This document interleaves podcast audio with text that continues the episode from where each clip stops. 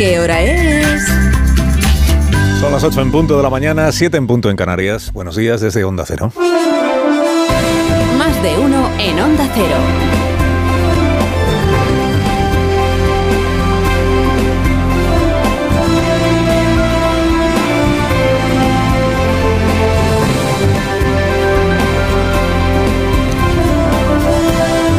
Tal? ¿Cómo están? Bienvenidos a una nueva mañana de radio que ya es la del 25 de mayo. Se nos está acabando el mes. ¿eh?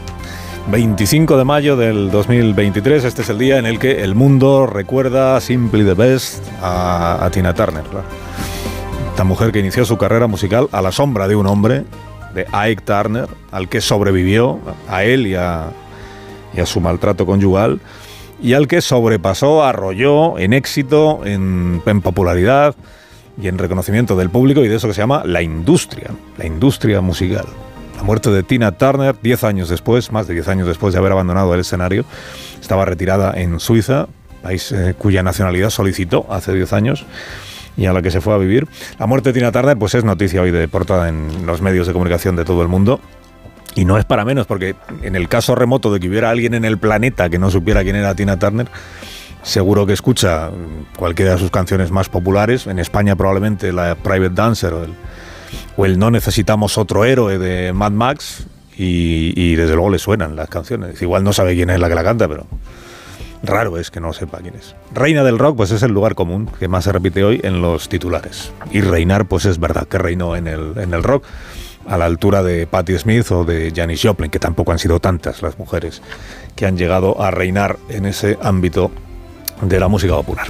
Por aquí, por las Españas, y a 48 horas de que los partidos plieguen los carteles y aparquen la furgoneta electoral, porque mañana se acaba la campaña, mañana se acaba la campaña, pues la corrupción aterriza como elemento principal de estos dos días que quedan. Porque corrupción, por supuesto, es comprar votos por correo. Y corrupción es emplear dinero negro obtenido no se sabe cómo para poder comprar esos votos.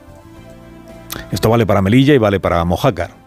Y en los dos lugares se está investigando esto. No solo si hubo compra o intento de compra de votos, que a la vista de los indicios o de las evidencias que ya tienen los investigadores parece evidente que en, que en efecto lo hubo, o un poco el intento, sino de dónde sacaban los que compraban el dinero para comprar esos votos. No vaya a ser que el dinero, por ejemplo, en Melilla, se obtuviera haciendo adjudicaciones irregulares de contratos para que el adjudicatario de ese contrato pagara una comisión, una mordida, a quien le hacía la adjudicación. Melilla y Mojácar. Mojácar está por ver de dónde salía también el dinero. Bueno, que al PSOE se le ha abierto un agujero en, Mojácar, pues está fuera de discusión. O sea, que a cuatro días de unas elecciones municipales te detengan al número dos de la candidatura, al número dos, pues es un desastre del que ya no te recupera. No tuvo suerte, en efecto, el ministro Bolaños, que la semana pasada acudió disciplinadamente a Mojácar, cuando hay campaña electoral, pues uno va donde le invitan o donde le mandan. Acudió disciplinadamente a Mojácar a decir estas cosas que se dicen como si uno se las creyera en los actos del partido. Y Manolo, tú vas a ser alcalde de Mojácar el próximo 28 de mayo. Manolo, Manolo Zamora, es el, el candidato alcalde, estas cosas siempre se dicen, ¿no? Vas a ser candidato, decía Bolaños, tengo olfato ya a estas alturas y aquí veo que hay ambiente de... Dice, hombre, cuando fue a Mojácar a hacer campaña por Manolo, pues no, no, no había nadie detenido y no sabía el ministro que iba a saber que había una trama para comprar votos, ¿no? De haberlo sabido, no, sé qué más hubiera hecho, pero desde luego no, presentarse en Mojácar. Pues solo hay algo peor a que te detengan al número dos de una candidatura, que te, te, te detengan al número uno, al tal Zamora. Ahora están los investigadores y también una parte de los políticos están tratando de saber cuál es el vínculo exacto entre Zamora y su número dos, por, por ver qué grado de, estrecha relación tenían, ¿no?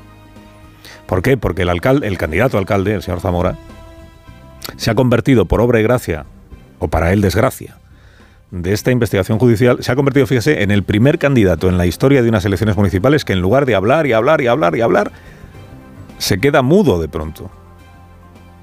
El candidato ya no da entrevistas.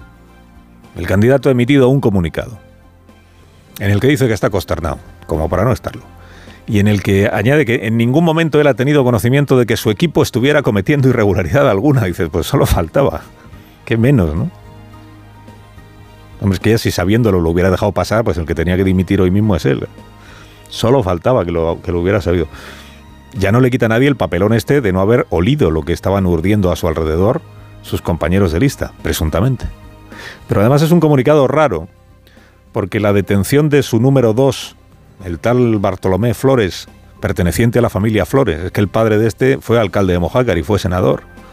Y es una familia que luego se dejó la política para dedicarse a la empresa urbanística, turística. Una familia parece que bien conocida en Mojácar y que tiene pues muchas propiedades y mucho patrimonio. ¿no? Fue el fichaje electoral de, de Manolo Zamora. Digo, es un comunicado raro porque a la detención de su número 2 y también del número 5 de su candidatura no le dedica ni media línea y sin embargo en el comunicado dedica dos párrafos a los presuntos delitos cometidos por la candidatura del PP en la utilización del censo. Que dice que en la semana pasada fue al cuartelillo de la Guardia Civil a denunciar a la candidatura del PP. el problema para el candidato alcalde es que a quien le han detenido a dos personas muy principales de su lista, de momento es a él, no al PP. Y que la lista además ya no hay quien la cambie. O sea, cuando el domingo vayan los votantes de Mojácar al colegio electoral, en la candidatura están los dos detenidos, en el 2 y en el 5. Además, como van las encuestas y el resultado que obtuvieron en el año 19, lo más probable es que los dos salgan elegidos, porque la candidatura ya no hay quien la cambie. Por eso en el PSOE están diciendo, bueno, pero que no serán concejales, que renunciarán al, escaño si son elegidos. Pero el comunicado del alcalde, del candidato alcalde, digo, pone el acento en lo de, en lo del PP. Hoy hay informaciones en prensa que dicen es que hay otros casos donde el PSOE ha denunciado ante la Guardia Civil, sin que se hayan producido detenciones que se sepa, otros casos en Orihuela, por ejemplo, y en un pueblo de Zamora. O sea que esto no es solo de. Esto no es solo afecta al al PSOE. Esto es lo que está diciendo el PSOE, claro. Como no se conocen todavía detalles de esta operación de Mojácar, porque la instrucción está declarada secreta, pues no se sabe qué más hay en la investigación. Sí se sabe que la, manera de operar era que eh, estos vinculados a la candidatura socialista pues iban localizando inmigrantes, en su mayor parte latinos, con pocos ingresos, que digamos que entienden que son los más proclives a vender su voto, y entonces les iban explicando, Tú, solicitas el voto por correo. Luego, cuando tienes los papeles, me los das a mí. Ya me encargo yo de rellenarlos y de presentarlos en la oficina de correos para que el voto sea para mi partido. Y yo te doy 200, 200 euros. Y si me traes a alguien, o sea, si me, si me traes más gente que esté dispuesta a vender su voto, te doy 50 por cada uno que me traigas.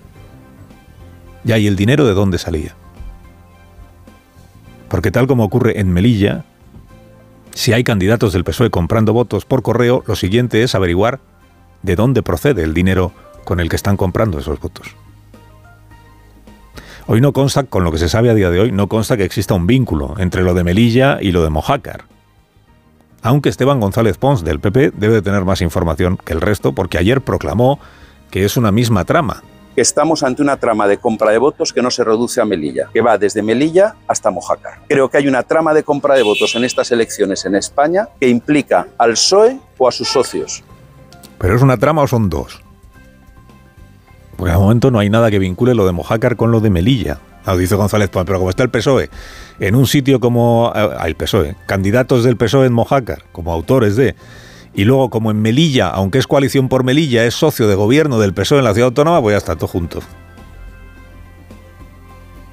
En Melilla, por cierto, ha salido el responsable del PP, que se llama Imbroda, que fue presidente de la ciudad autónoma y es candidato, ha salido a desmentir que otro de los detenidos en la operación en Melilla, que se apellida Heredia, tenga relación alguna con su partido, porque las sospechas que aparecían en los medios apuntaban a que este individuo era afín, afín a los populares. Nosotros no tenemos nada que ver con este señor, ni hemos comprado ni un, voto, y tampoco le hemos dicho a nadie que vaya a comprar votos en nuestro nombre. Por lo tanto, rechazo rotundamente que nosotros hayamos comprado ningún voto. Y que este señor, por supuesto, es que ni es afiliado nuestro, ni tenemos relación con él, y no, no sabemos nada de nada. En Melilla, el pez más gordo de los detenidos era hasta ayer consejero del gobierno autónomo, este Al-Lal, al que ayer destituyó el presidente de la ciudad, que se llama Eduardo de Castro. Eduardo de Castro, que fue el único presidente autonómico que consiguió ciudadanos en la negociación del año 19. Solo salió concejal él por su partido Ciudadanos, pero con el pacto con coalición por Melilla y con el PSOE le hicieron presidente. Luego hace dos años creo que fue expulsado por el Partido Ciudadanos. Claro, que te detengan por corrupción a un consejero, aunque sea de otro partido, pues tampoco digamos que es un reconocimiento a tu trayectoria como... Dices, para un sitio en el que Ciudadanos consiguió una presidencia fruto de sus pactos y mira cómo le ha ido. ¿eh? Al consejero se le investiga por la compra de hasta 10.000 votos en compañía de otros. Claro, cuesta creer que al líder de coalición eh, por Melilla, que ya fue condenado por comprar votos para el Senado, a Mustafa Berchan, tiene por tanto ya currículum eh, y sabe de lo que habla, cuesta creer que no estuviera al tanto de todo lo que ha ocurrido ahí, ¿no? Y sobre todo cuesta creer que el tal al dispusiera de un millón y medio de euros en negro para poder comprar 10.000 votos. ¿De dónde sacó el dinero este hombre? Por eso la sospecha es que ha utilizado la administración, o sea, las adjudicaciones de contratos públicos, para cobrar comisiones a los adjudicatarios, a los beneficiados, o sea, mordidas a aquellos a los que adjudicaba contratos y con ese dinero, con las comisiones, comprar el voto por correo de aquellas personas que se ofrecían a vendérselo. O sea, fíjese usted que viene a ser esto como el colmo de la corrupción, o sea, es rizar el rizo de la corrupción. Manipulo contratos públicos para cobrar dinero negro a los adjudicatarios en el intento de asegurarme seguir controlando la adjudicación de contratos comprando voluntades eternamente rizar el rizo de la corrupción. Es como la corrupción sin fin. Carlos Alsina en Onda Cero.